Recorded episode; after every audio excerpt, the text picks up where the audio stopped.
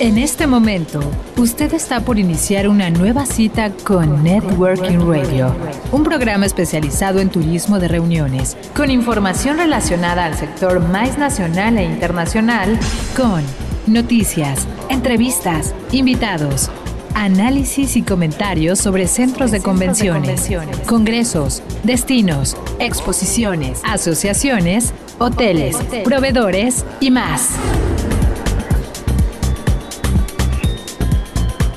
Networking Radio, un recinto plural donde converge la industria de reuniones. Bienvenidos.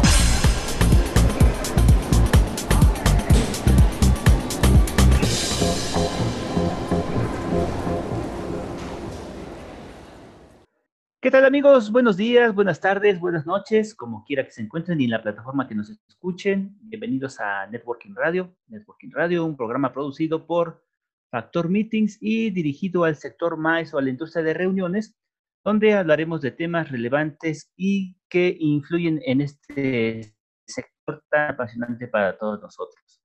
¿Qué tal el frío? ¿Cómo le están pasando en este inicio de año 2021? Esperamos que les vaya muy bien y que le estén pasando muy bien. Es un placer estar con ustedes otra semana más. Y bueno, quisiera darle la bienvenida a mis compañeros de programa, quienes, eh, junto con un servidor, estaremos platicando sobre los aspectos más importantes de, de industria esta semana. Eh, Berenice Domínguez, ¿qué tal? ¿Cómo te va? ¿Cómo te encuentras? Eh, ¿Cómo pinta el, el, el, tránsito ahora en la capital de la Ciudad de México con el, las fallas del metro?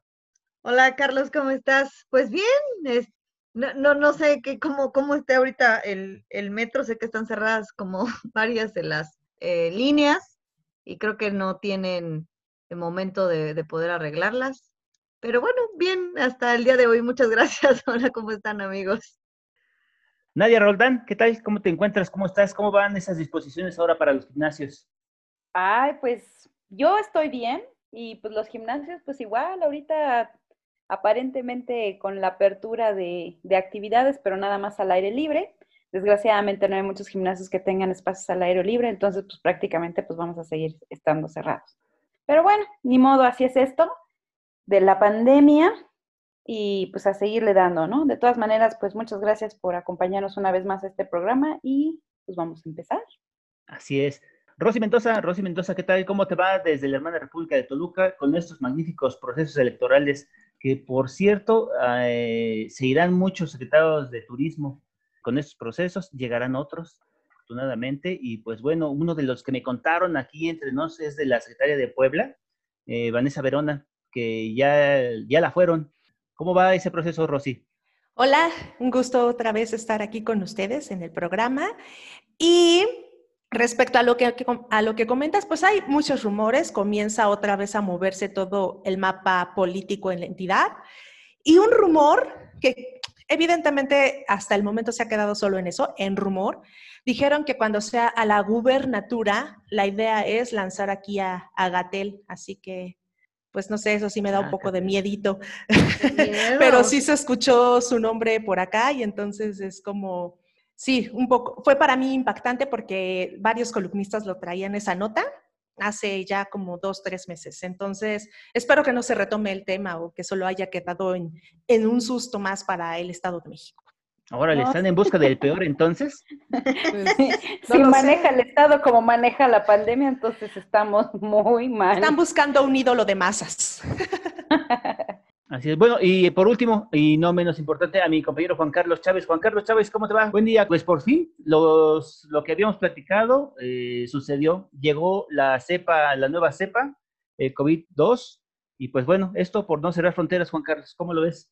Pues lo veo muy mal, así como de una película, que no puedo repetir exactamente por las palabras antisonantes, pero yo lo veo muy, muy mal. Porque, digo, no solo es esta cepa de Reino Unido, ¿no? También ya eh, hay por ahí una noticia de que hay una nueva cepa, una nueva variante en Brasil, otra nueva variante en Japón. Entonces, este, nos, vamos a llenar, nos vamos a llenar de nuevas cepas, ¿no? Si continuamos con la política de fronteras abiertas. Pero bueno. De hecho, llegó aquí a México y murió y a mí me sorprende que, que no hayan hecho nada por, por, para no dejarlo viajar, pero bueno, eso fue también. Pues más bien lo que no sorprende, lo que hubiera sorprendido es que hubieran hecho algo, ¿no? Pero no sorprende que no haga nada. Efectivamente. O que lo hagan todo mal. Así es. Bueno, un servidor, Carlos Galán, les damos la bienvenida. Eh, es un placer estar con ustedes. Y pues bueno, vamos a hacer nuestra primera pausa eh, del programa. Les recordamos nuestros contactos para que estén con nosotros, platiquen, dialoguen o nos eh, corrijan en alguna cuestión que ustedes crean pertinente. Estamos en, el, en Facebook, en Networking Radio. También estamos en Twitter, en Networking Radio 1, con número, Networking Radio 1, así como en las plataformas donde nos pueden escuchar, que es Spotify, eh, Google Podcast, Anchor, Breaker, Radio Public y Pocket Cast. Estamos ahí para todos ustedes, esperamos que nos sigan. Y pues bueno, vamos a nuestro primer corte. No se vaya, no cambien, acompáñenos. Esto es Networking Radio.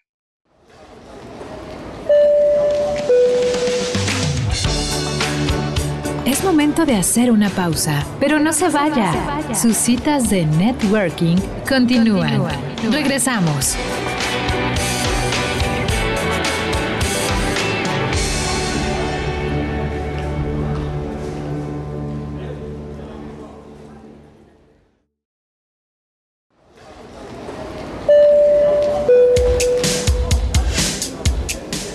Networking es únicamente con personalidades calificadas. Regresamos.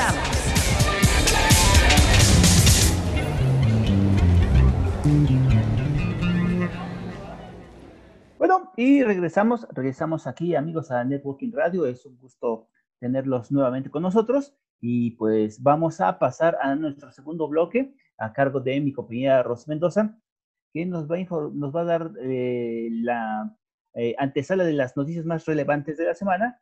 Y Rosy, ¿qué tal? ¿Cómo estás? Bienvenida, adelante. Gracias. Pues hoy les traigo dos chismes. Uno, bueno, lo que salió respecto a lo que está pasando en la industria restaurantera, que durante toda la semana estuvieron manifestándose a grito de cacerolazo o cerramos. Y la segunda nota es igual respecto a otro posible cierre y, o desaparición o fusión o una mezcla de todo un poco de respecto a Sectur, un chisme por ahí que se estuvo manejando y que en automático, casualmente ahora sí el secretario de Turismo eh, salió a dar una declaración, ¿no? Entonces, es respecto a esas dos notas. Con lo de la primera de Cacerolazo o Cerramos, dice más o menos la nota que bueno, esto fue primero empezó en el Valle de México, en la Ciudad de México, y ahorita ya se está extendiendo a otros estados de la República. Esto con el fin de que las autoridades los dejen abrir los restaurantes, porque debido a, todas las pérdidas que están teniendo, se está perdiendo em, muchos empleos a la par. Dice, decir, lo único que piden los restauranteros es decirle a las autoridades que no son foco de contagio, son fuentes de empleo, por lo que piden que, los, que les permitan trabajar. Ellos lo que dicen es que a pesar de que en algunas partes sí tienen este, el formato de, recoger la comida o de llevarla a, domicilio, de todas maneras hay una cierta pérdida porque al final del día no es lo mismo lo que consume un comensal in situ a lo que consumen en, en pedidos de comida, bueno, entrega a domicilio. Entonces, esa es una de las razones por las cuales están pidiendo incluso que sea más el número de aperturas, porque no todos los restaurantes en su momento también pudieron abrir, justo porque tampoco tenían como ese servicio de comida para llevar. Y esto se contrapone un poco con las recientes leyes aprobadas en los que no se permite llevar, bueno, más bien ya no se permite el unicel, ya no se permite eh, los desechables. Entonces, eso también fue como otro golpe porque pues uno como ciudadano, si quiere ir por comida, no puedes llevar tus toppers. O, cómo, o cómo van a tener tus toppers en el restaurante donde vayas a pedir comida para que a su vez te la traigan a, tu casa. Entonces, bueno, algunos ciudadanos quizás sí puedan ir in situ al restaurante con sus propios toppers, pero y si no, entonces eso también es un poco la descompensación respecto al sector restaurantero en general. Y esperemos, hasta el momento el gobierno no les ha dicho mucho, lo, hasta lo último que que va en este capítulo es que alistan para el lunes la posible reapertura de algunos restaurantes, ¿no? Y ya medio, medio hubo acercamientos con el gobierno y acordaron establecer cuatro fases para la operación como consumo in situ hasta las 16 horas.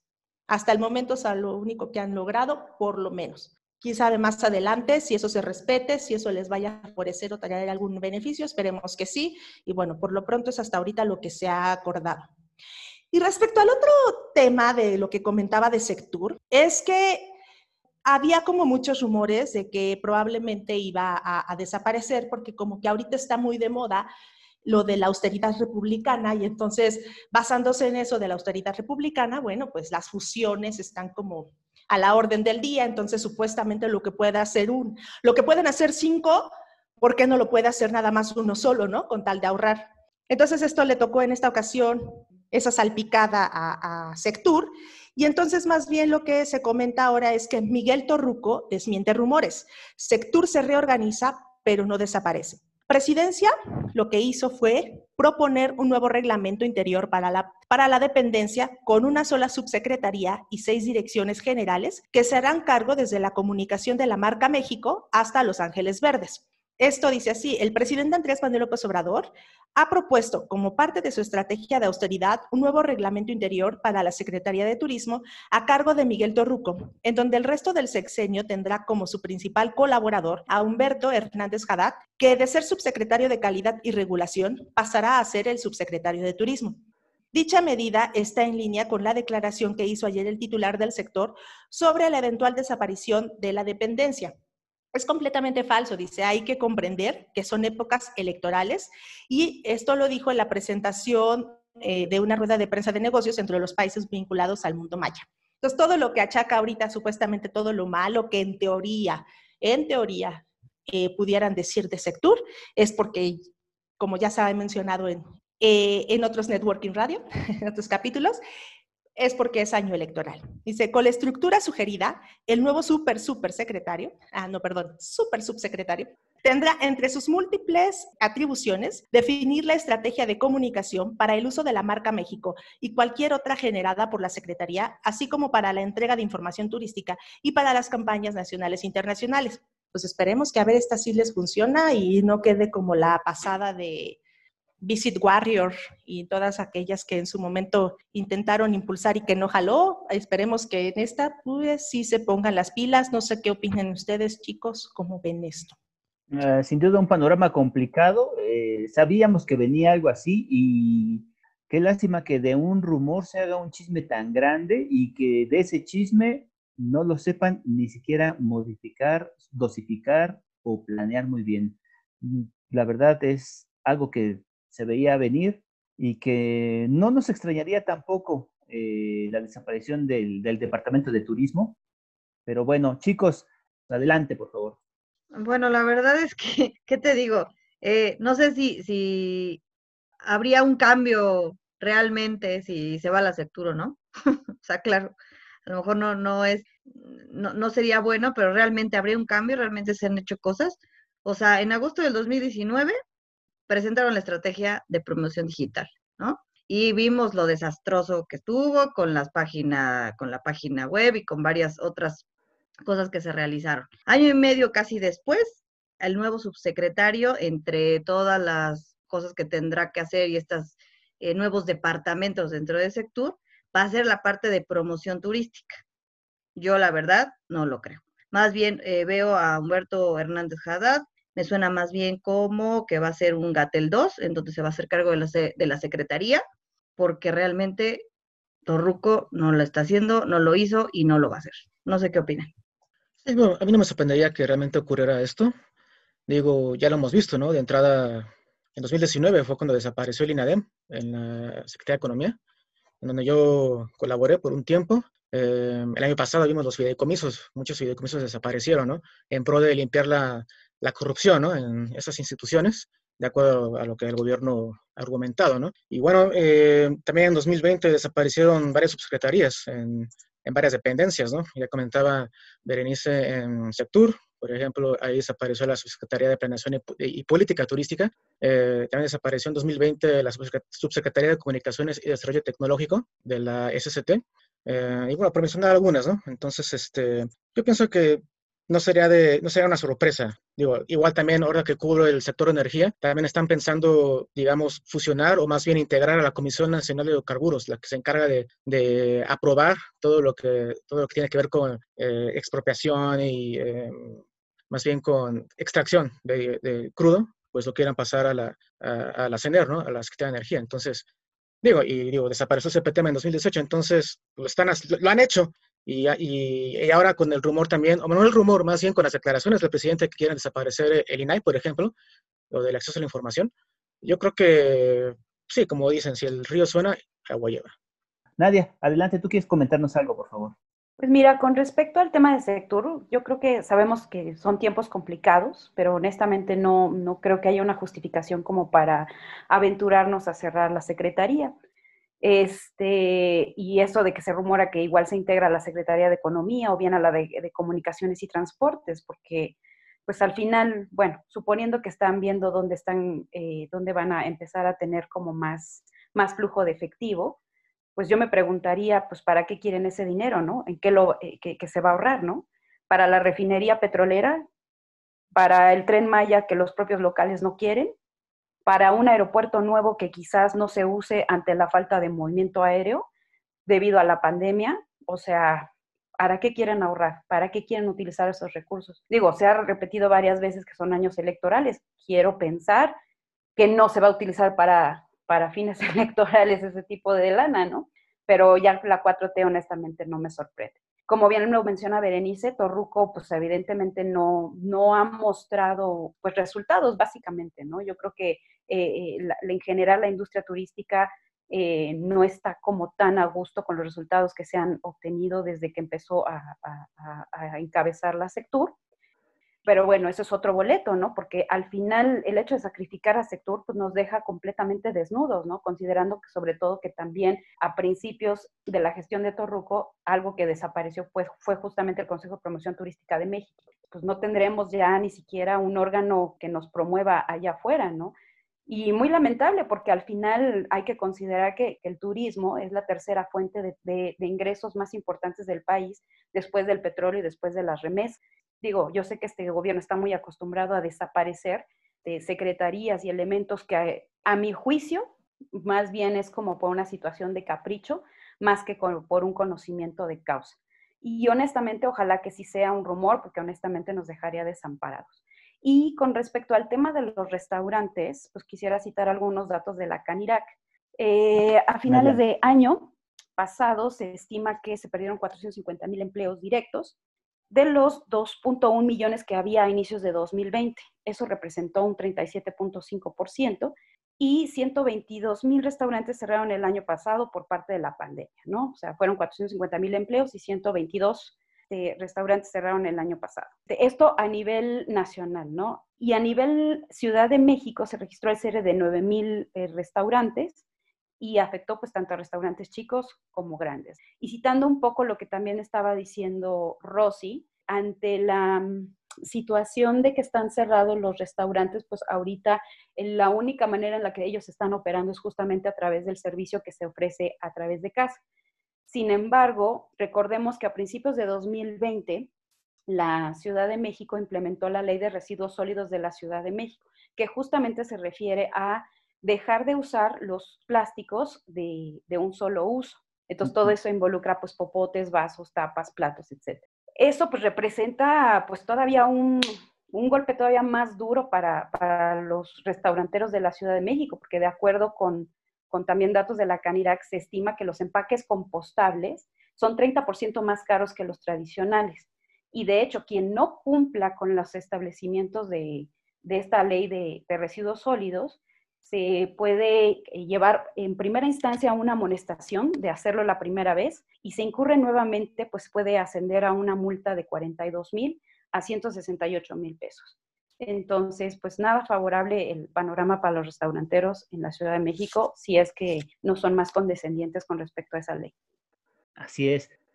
Por mi parte, cuanto al plan que tienen para disque desaparecer o pseudo desaparecer o integrar a la Secretaría de Turismo, a la Secretaría de Economía, nada más quiero plantearles dos cosas. La primera es que hay gente ya de la Secretaría de Turismo que está en pláticas con Tatiana Crucior Cloutier, de la titular de la Secretaría de Economía, por si llegara a eh, esta Secretaría a absorber turismo. Entonces, ojo, ahí hay que tener, ahí hay, ahí hay peligro, como dijeran eh, unos buenos amigos, y pues bueno, ese, ese, es el punto. La otra es que, pues bueno, cuando se desaparece el, el, punto o el criterio que toman eh, pues nuestro amado líder para desaparecer la subsecretaría de Planeación y Política Turística es que eh, ellos argumentan que pues bueno, era, era la, la subsecretaría que tenía más presupuesto, tenía 33 millones, eh, 360 mil pesos, que era la más cara, y es por eso que, la, que, que deciden eh, pues deshacerla, ¿no? Eh, quitarla y plantear a otros y traer al señor eh, Humberto Hernández Haddad a, a, ver si hace algo. Y en cuanto a Torruco, pues bueno, liderazgo pues no ha tenido y presencia pues desafortunadamente tampoco. En cuanto a la cuestión de la crisis restaurantera, hay que tener en cuenta que ha habido un el repunte del, del, coronavirus, que es lo que está perjudicando a los restauranteros, obviamente es del 26%, y que todo ello fue propiciado también por la, las pasadas fiestas eh, decembrinas, ¿no? Donde mucha gente se reunió, no hizo caso, y pues bueno, está afectando a varias industrias, entre ellas la más golpeada, el, obviamente el turismo y los restaurantes, ¿no? Hablan de que hay pérdidas increíbles de más de 300 millones de pesos, eh, hay, había más de 10 mil restaurantes entre marzo y junio que ya quebraron. Eh, las pérdidas anuales son de 35 mil millones de pesos y pues ahorita lo único que quedan son 20 mil restaurantes, según informes de la Canirac. Se siguen perdiendo empleos a cada rato, eh, el margen que se está dando pues es muy poco porque también otra cosa que hay que tomar en cuenta es que esta nueva fase para abrir restaurantes es solamente si tienen terrazas. Yo quisiera uh -huh. ver si la cocineta de la señora de la esquina, que todos conocemos, tiene la terraza, que es la que vive, y que si bien eh, le piden mucha comida para llevar, pues también habrá quien tenga que comer en esas instala eh, instalaciones porque, pues bueno, no tienen dónde o no tienen cómo comer en otras partes. Es una lástima, pero pues bueno, ojalá y se, se, se mejore este, este panorama. Eh, Rosy, ¿tú quisieras decir algo acerca de, de tus mismas notas? Adelante. Pues yo nada más a mí se me figura, hablando un poco de lo de Torruco, que él como que lo agarraron desprevenido, o sea, ahí se nota como la falta de comunicación que hay entre presidencia y sus secretarios, porque a mí se me, a mí se me figura como un discurso improvisado por parte de Torruco de decir, no, no, no, todo está muy bien. Y yo creo que cuando se bajó del estrado de decir lo que, lo que expuso en esa conferencia, yo creo que se bajó a decir, ¿de qué, de qué hablamos? ¿Cuál rumor? O sea, yo creo que hasta ese momento pidió como cuentas claras de lo que le estaban preguntando, porque así suena, o sea, suena como, como cantinfleando, como inseguro, como que no, o sea, no posiciona realmente una postura respecto a nada. Creo que lo agarraron desprevenido, creo que es muy de la 4T no avisarles a sus secretarios los cambios, las posturas y las cosas que se van a hacer. Y entonces, pues bueno, habrá que ver efectivamente si si, si Secretaría de Comunicaciones y Transportes o Economía se quiere echar ese paquete, ¿no? Y a ver de qué forma, este, lo, o igual y les toca dividir, ¿no? A ti te toca la parte de comunicación, tú que eres comunicaciones y transportes, anda y hazme un dibujito de turismo o tómame una foto. y, y, tú que eres este, economía, anda, anda, dame unos pesitos para este destino. Entonces a mí así se me figura, igual y así es como se lo dividen, probablemente entonces no lo dejan en una sola, y pues bueno, o sea, si es que llegara a pasar, no creo que una sola secretaria se quiera echar el paquete. Pero, y eso también te dice la ignorancia del actual gobierno respecto a las industrias o respecto a los sectores que realmente le dejan divisas al país.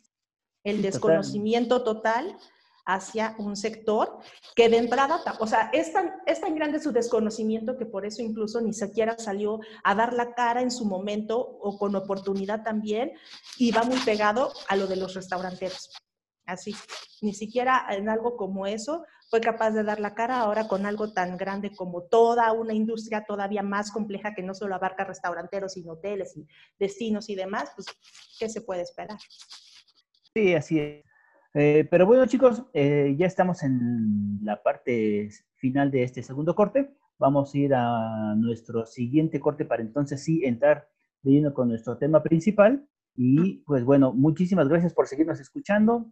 Eh, les recordamos nuestros puntos de, contacto y comunicación, que es Facebook en eh, Networking Radio, Twitter Networking Radio 1, así como las plataformas de Spotify, Google Podcast, Anchor, Breaker, Radio Public y Pocket Cast. No se vaya, no le cambie. Estamos en las redes, aunque no estamos en el aire. Siga con nosotros, regresamos. Es tiempo del coffee break. En unos minutos continuaremos con nuestro networking. Volvemos. Volvemos.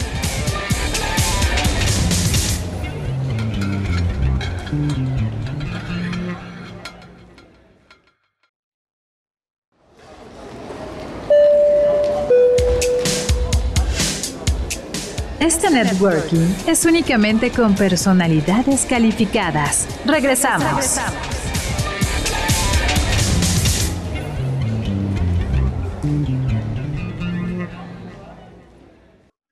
pues regresamos, regresamos amigos, bienvenidos una vez más ya en este nuestro último bloque. Bienvenidos aquí a nuestro recinto plural donde converge la industria de reuniones recordamos nuevamente, porque nunca está de más nuestros contactos, pueden escucharnos en Spotify, en Google Podcast, en Anchor, en Breaker, en Radio Public, en Pocket Cast y obviamente pues en Facebook, en Networking Radio y en Twitter, Networking Radio 1, por favor.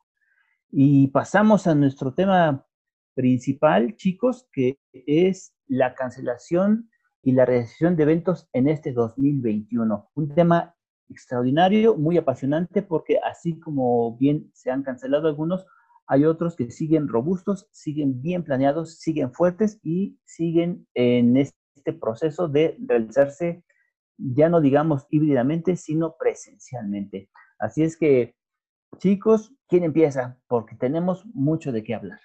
Y eso es una buena noticia que muchos eventos eh, no quieran cancelar, que no quieran tirar la toalla. Y bueno, aunque IMEX, por ejemplo, ya canceló su vigésima edición, la de Frankfurt, aún está en pie la de IMEX América, ¿no? La que se hace en Las Vegas. Entonces, yo pienso que son muchos eventos que, inclusive el Event Industry Show, que nos atañe a nosotros como industria de reuniones, se va a hacer, sigue en pie para ser presencial en febrero, ¿no? Entonces, yo creo que son muchos eventos en 2021 que, que están resistiendo, que están alargando la liga. Digo, por ejemplo, IBT de Américas, que sí iba a ser en mayo, digo, no se canceló, pero se postergó para agosto de 2021 si no me equivoco. Así es. Eh, Fitur, por ejemplo, Fitur 2021, hoy apenas, hoy fue declarado como acontecimiento excepcional de interés público por el gobierno español. Eso para que no, no se cancele, ¿no? Y Fitur se va a hacer en mayo. Y es una, una connotación que va a durar hasta diciembre de 2023, por lo que leí, pero eso fue hoy. Em, y bueno, por ejemplo, Tarsus México, otra empresa que también hace eventos, eh, un evento que, tiene de energía eólica que se iba a hacer en marzo, lo pasó para mayo, pero para no cancelarlo, ¿no? Entonces, este, México Wind Power. Digo, a lo que voy es que los eventos, las empresas y las organizaciones están estirando la liga conforme avanza la distribución de las vacunas en el mundo, esperando que crezcan las cifras alarmantes de nuevos contagios, ¿no? Ante las nuevas variantes del virus. Entonces, digo, cancelar un evento por segunda vez pienso que es, brutal para la industria, para los organizadores. Ya le sucedió al grupo IMEX, y que es un evento magno, de los más importantes a nivel mundial en el sentido en la, industria de reuniones, pero yo pienso que los eventos están haciendo un gran, las, las empresas están haciendo un gran esfuerzo en estirar la liga, ver cómo, cómo eh, evoluciona todo ese tema de las vacunas y pues sí, se van a ir reprogramando para un mes, para el mes siguiente, para eh, dos meses, no sé, pero este, pues sí, yo creo que sí, este, es, es, muy importante el esfuerzo que están haciendo las empresas y es un, buen, un mensaje de positivismo, ¿no? De que no hay que tirar la toalla. Yo creo que eh, es muy temprano como para aventurarnos a ver si, si, van a haber más cancelaciones o no. Evidentemente eh, eh, es un balde de agua fría, a mi juicio, que IMEX se haya cancelado, considerando que es un magno evento, como bien lo cita Juan Carlos, y sobre todo de la industria de reuniones, y no es que el más importante, porque aglomera a todos, congresos, convenciones, exposiciones e incentivos, ¿no? Y ahí es la crema innata de la industria de reuniones. Entonces, nada más para citarlos y, cuáles fueron las cifras que ellos tuvieron en 2019, que fue la última edición que se celebró de manera vivencial, IMEX logra atraer a 7.700 asistentes como hosted buyers. En conjunto, los hosted buyers más participantes con expositores logró atraer a 14.031 personas. Adicionalmente, se celebran hasta 69.500 citas preestablecidas y se citan a 253 miembros de la prensa internacional. Buena parte de lo que dijo Ray Bloom y Karina Bauer de por qué se cancela, pues es justamente porque pues, no ven las condiciones adecuadas para que IMEX se celebre, ¿no? Y que están esperanzados a que la vacuna, conforme se vaya evolucionando, pues permita eh, el desarrollo de eventos y congresos, convenciones, etcétera, etcétera. Pero a mi juicio, yo creo que buena parte de por qué toman esta decisión es justamente por el tamaño y el impacto que tiene IMEX a nivel industria. Como ven, los números son bastante amplios, reúne a muchos países, 160 países para ser exactas, la última cifra fueron 165, perdónenme. Entonces, si hay algo que tiene IMEX es reputación. Entonces, ante un escenario como lo es la pandemia, que es súper complicado por las cuestiones sociales, de salud, económicas, etcétera, pues ellos son muy conscientes de cuáles son los objetivos y las proyecciones que tienen las personas que asisten a este tipo de eventos, ¿no? Y justamente la cancelación de AMEX habla de su profesionalismo porque quieren seguir dando valor, calidad, negocio, networking a sus, eh, a sus asociados, ¿no? A la gente que va a esos eventos. Entonces, sabiendo que la situación está complicada, no van a sacrificar 20 años de reputación. No vale la pena hacer un evento mediocre y por eso prefieren esperarse para eh, hacer IMEX en este, Américas en noviembre, porque la reputación pues es, la, es algo que tienen y que aparte, justo porque la tienen, pueden darse ese lujo. Sí, absolutamente. La verdad es que el desarrollo de, de IMEX, bueno, algunos que ya que, estamos aquí, hemos tenido la suerte de ir tanto al de Frankfurt como al de Las Vegas, es simple y sencillamente increíble ver un, un evento de ese, de ese tamaño, de esa calidad, siempre, siempre los, el señor eh, Bloom, como su hija Karina Bauer, siempre al frente de ellos y siempre, siempre dispuestos a tener el mejor evento. La verdad es, es increíble cómo le ponen el corazón junto con todo su equipo. Es, es increíble.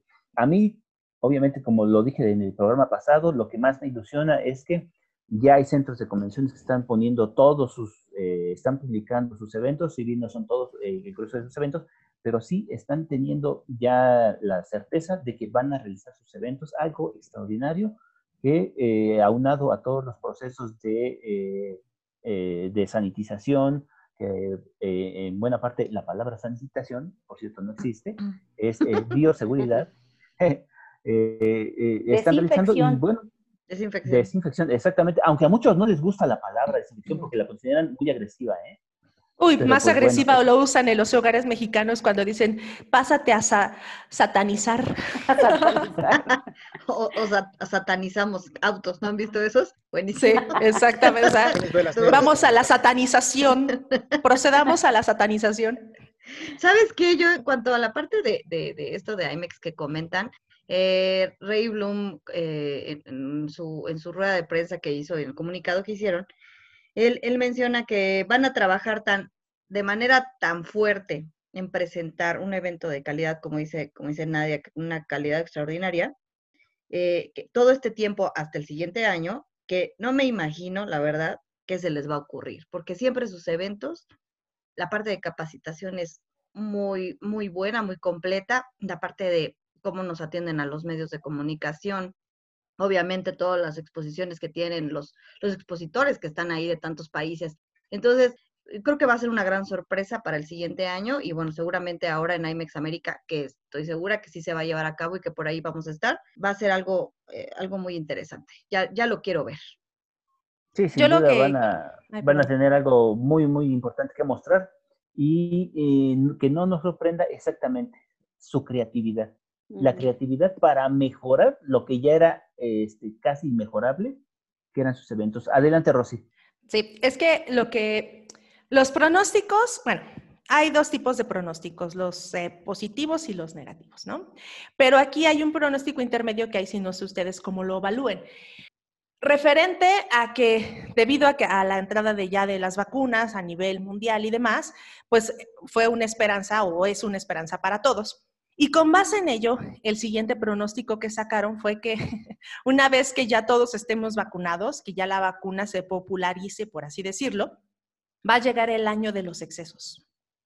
Va a llegar el año en el que va a haber un desenfreno impresionante social, político y económico, en el que muchos lo que están temiendo es que ocurra un, por decirlo de alguna manera, un Sodoma y Gomorra, porque es tanto ahorita las ganas y las ansias de poder ya tener contacto humano, de poder hacer otras actividades que en este momento se suspendieron, evidentemente por la pandemia, lo que se avecina, dicen, va a ser una otra revolución. O sea, ahora para que los, para que haya un control social, es a lo que muchos le están temiendo. Y yo lo que les quiero preguntar a ustedes es, ¿hasta qué punto consideran ustedes que en verdad la vacuna es, o sea, sí va a permitir o permite ya hacer alguna proyección a mediano plazo? A corto plazo. A largo plazo, lo que les comento, que se viene una revolución política, social y económica impresionante. Pero ustedes creen que realmente un organizador de eventos o una persona como nosotros, normal, eh, podemos hacer una proyección basada en, ya en una vacuna?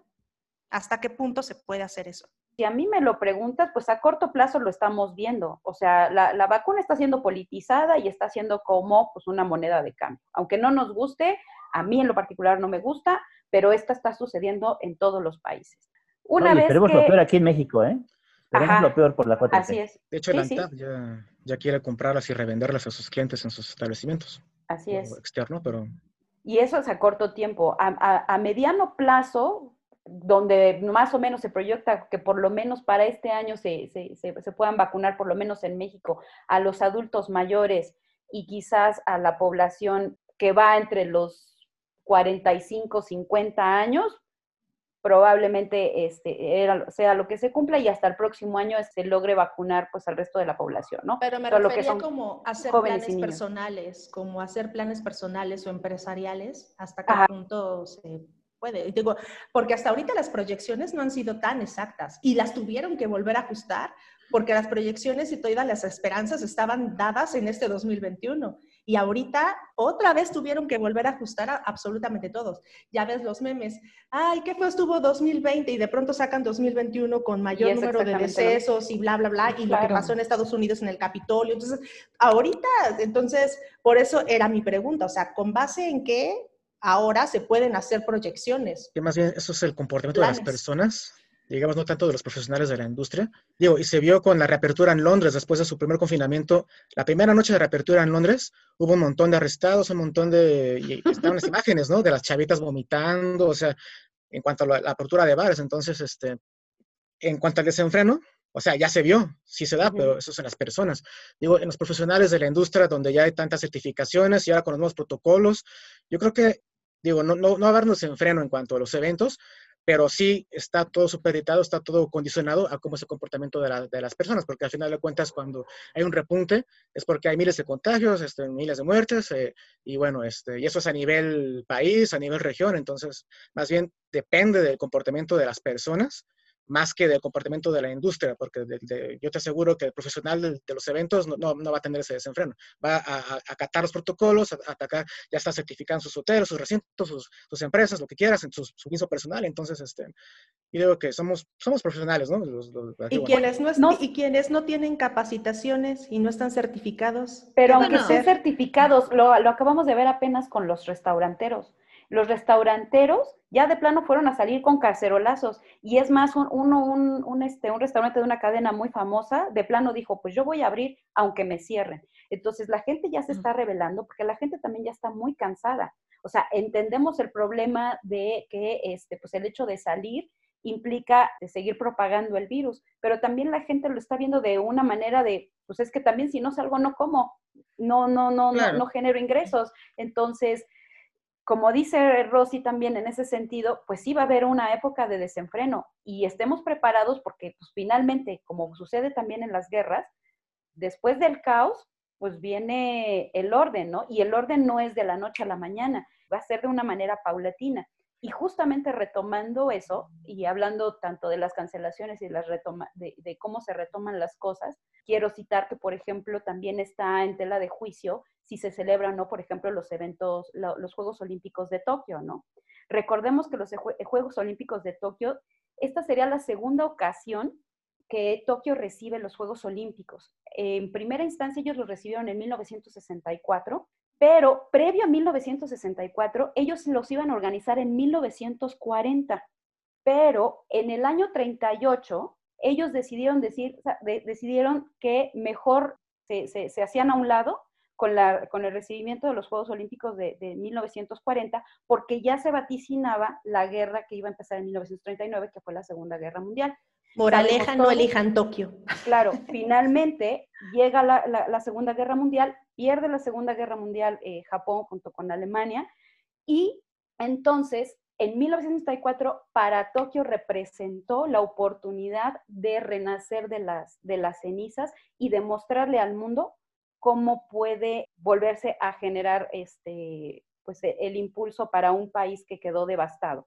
Eh, retomando el punto de que las, eh, viene el caos, del caos llega el orden, pues lo vimos con el ejemplo de Tokio, que por cierto, pues te insisto, está a punto de, probablemente volver a posponer los Juegos Olímpicos, pese a que han estado diciendo las autoridades del COI, que es el Consejo Olímpico Internacional. Gracias, el Comité Olímpico Internacional, que está diciendo que, que sí lo van a hacer, ¿no? Pero la población en general no, no, no quiere hacer. Entonces, pues es bastante difícil como dices, tratar de proyectarlo, pero pues hemos, o sea, la, historia de la humanidad nos ha enseñado que después del caos viene el, eh, viene el orden y es paulatino y pues es algo que tenemos que vivir para seguir evolucionando como humanidad. Yo la verdad eh, estoy muy a favor de lo que dice Juan Carlos, ¿no? El tema yo creo que también es parte de, de tu personalidad. Nunca faltará el pretexto para el descontrol y el desenfreno. No faltará. Ahorita con la pandemia, bueno, es que estoy encerrado, no tengo nada que hacer, entonces hago esto, esto y esto. Digo, sin criticar a nadie, pero pues también puedes hacer mil cosas que a lo mejor, este, pues no estaban del todo bien para tu salud.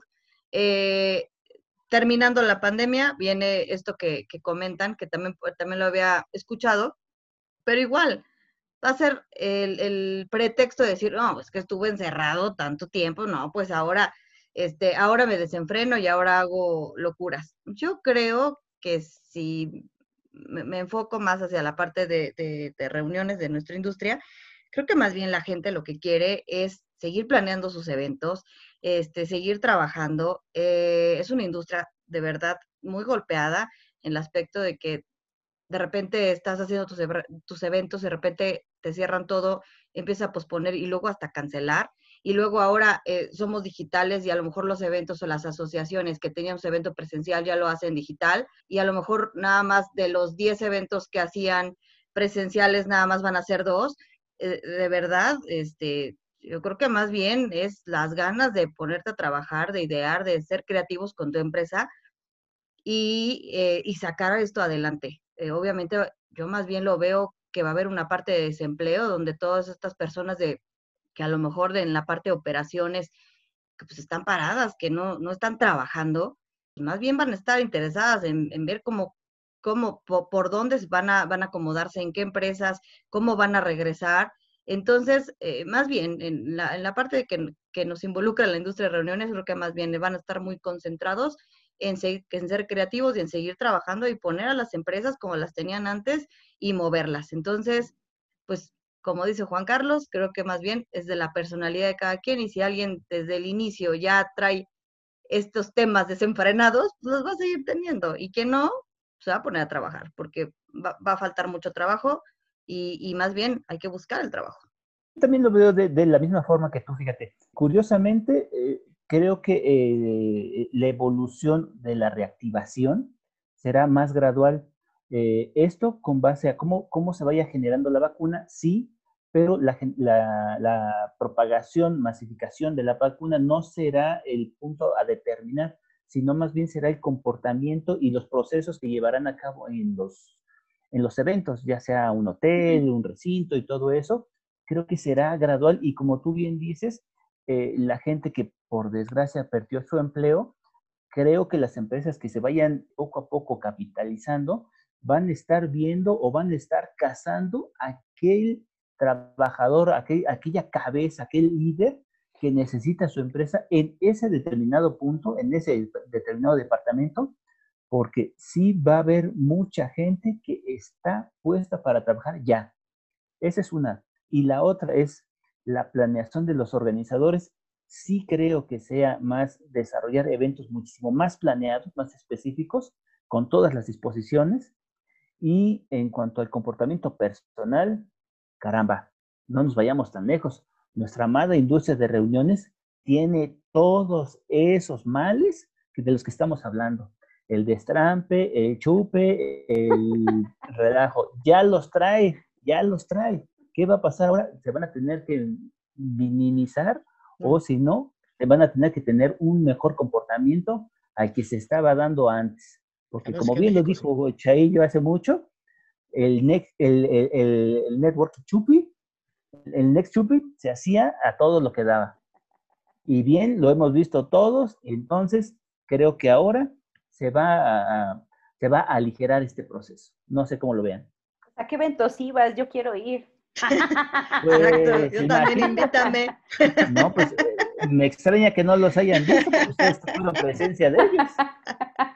No, pero es verdad, yo creo que ahorita va a ser una época de mucha disciplina, de mucha concentración, de mucha creatividad, sin duda, porque ahorita, por ejemplo, el tema de eh, las empresas que daban servicios de tecnología de audio y video, ellas de una manera a lo mejor más rápida empezaron a ofrecer todos estos servicios de streaming y de poder hacer este, los eventos virtuales. Entonces, obviamente, el organizador de eventos, el meeting planner, tenía que, aunque tuviera a lo mejor ese espacio tecnológico o de IT en sus empresas, pues tenía que hacerlo muy hacia allá, hacia la parte de eventos virtuales, que ha costado trabajo. Entonces, más bien yo creo que fuera de, que esta industria a lo mejor es muy alegre, yo lo vería de esa manera, Carlos, eh, yo lo veía más bien que también es una, una, industria súper creativa y que va a tener que poner todo, todo, a toda su gente a trabajar en el sentido de que vamos a idear cosas que atraigan atraigan al cliente, que vuelvan a hacer sus eventos presenciales, que a lo mejor si los quieren híbridos, bueno, está bien, pero vamos a traerlos más hacia lo presencial. Entonces, esa es mi opinión. Perfecto. ¿Alguien más, chicos? Estamos a punto, ya estamos entrando en la recta final del programa. ¿Hay algún punto más que quieran compartirnos? Pues que sigan los eventos. Digo, apenas sacamos un calendario, o sea, hemos visto apenas el primer evento cancelado. Pensemos, como dice Bere, que le encanta la información que cura. Así es. que, se sigan llevando a cabo y que no haya más cancelaciones. O en su defecto, pues que nada más haya que, que se pospongan, ¿no? Juan Carlos. Sí, yo también me uno, ahora sí, en esta ocasión me uno a la ola de positivismo, ¿no? Bien. Eh, digo, también ya quiero ver la reactivación no solo en ese sector, sino en todos, ¿no? Tanto en México, en el mundo, o sea, digo, que como dicen, va a ser un proceso gradual y, todavía estamos en incertidumbre, ¿no? A esperar eh, estamos a reserva ¿no? de, en el mundo de, la evolución de las vacunas, del comportamiento de la gente. Pero sí, me uno, en definitiva, me uno a, al mensaje de positivismo y pues, a seguir para adelante y a seguir pensando en positivo. Ya ves, Carlos, información que cura. Así es. Rosy, si fueras tan amable, tu último comentario. Pues yo no soy tan positiva en el que en mediano plazo se vaya a ver ya un resultado, ¿no? Yo creo que la creatividad van a tener un buen rato para poderla desarrollar y no porque no les desee buena suerte a la industria de reuniones o en general a todas las industrias, sino por el descontrol que en cada país hay y las reglas que, cada, que en cada lugar se juegan para poder desarrollarlas. Y yo nada más les quería ver si quién, a ver quién latina a las predicciones y más adelante lo, lo retomamos, de su predicción, ¿se llevan o no se llevan a cabo las Olimpiadas en Tokio? Carlos. Yo creo que sí, porque hay mucho dinero de por medio eh, se ha visto antes en otras, eh, en otras mismas circunstancias donde el dinero ha gobernado la opinión del pueblo. Entonces, si lo vemos desde el 68, a nosotros nos pusieron el, el impuesto de, de, los carros, que mismo no se quitó y nos, nos vendieron esa idea. Entonces, lo mismo va a pasar en, Tokio, te lo puedo asegurar, porque ellos son más radicales. Te va a pasar, no lo sé. Yo creo que sí, pero va a ser de una manera distinta, completamente diferente a lo que hemos visto nada más son los, los, ¿cómo se llama? Los deportistas, los jueces y San se acabó. Bere. Sí, opino igual que Nadia, creo que sí va a haber, eh, van a modificar algunas cosas, sin duda, pero que yo creo que sí los van a tener que llevar a cabo, sin duda. Y Juan Carlitos. Yo también me sumo a esta opinión. Yo pienso que no se van a cancelar. De que, digo, japoneses y el Comité Olímpico tienen mucho dinero, son creativos. Y bueno, Mm. con dinero baila el perro. Y sin dinero, bailas como perro. Nada más lo único, ya, ya nada más por cerrar, yo, yo, yo nada más creo que sí se van a llevar a cabo, pero no en el mes que tienen proyectado, que es agosto, sino que lo van a recorrer un poco más. Pues O sea, veremos sí las este proyecciones. Las proyecciones de este, ya escucharemos nuevamente el programa para en esas épocas. Así Y es. bueno, yo nada más quiero recordarles antes de irnos, está publicado en Factor Meetings el calendario de eventos, que la verdad nos dio mucho gusto ver que hay varios eventos ya para México, obviamente, y, eh, y también, bueno, en el caso de, al- de algunos eh, centros de convenciones también en Latinoamérica, que ya los están publicando. Sí hay un, eh, obviamente el primer trimestre es muy bajo en cuanto a eventos, pero a mediados ya del, bueno, segundo semestre y ya el tercero ya se ven mucho más robustos. Estos en eventos de, la industria de reuniones. Y bueno, pues no deje de, de ver este calendario que está en inglés y en español para que pues esté atento de todos los eventos que vienen de la industria de reuniones. Así Muy pronto descargable. Exacto. Así es. Bueno, chicos, llegamos al final del programa. Fue un gusto estar eh, compartiendo, como siempre, micrófonos con todos ustedes. A ustedes que nos escuchan, muchísimas gracias por estar con nosotros. Somos Networking Radio. No estamos en el aire, pero sí estamos en sus redes. Los invitamos a que nos eh, escuchen la próxima semana con más temas y a que, eh, por supuesto, participen y nos comenten todas sus eh, dudas, comentarios. Muchísimas gracias. Somos Networking Radio una producción de Factor Meeting. Hasta luego.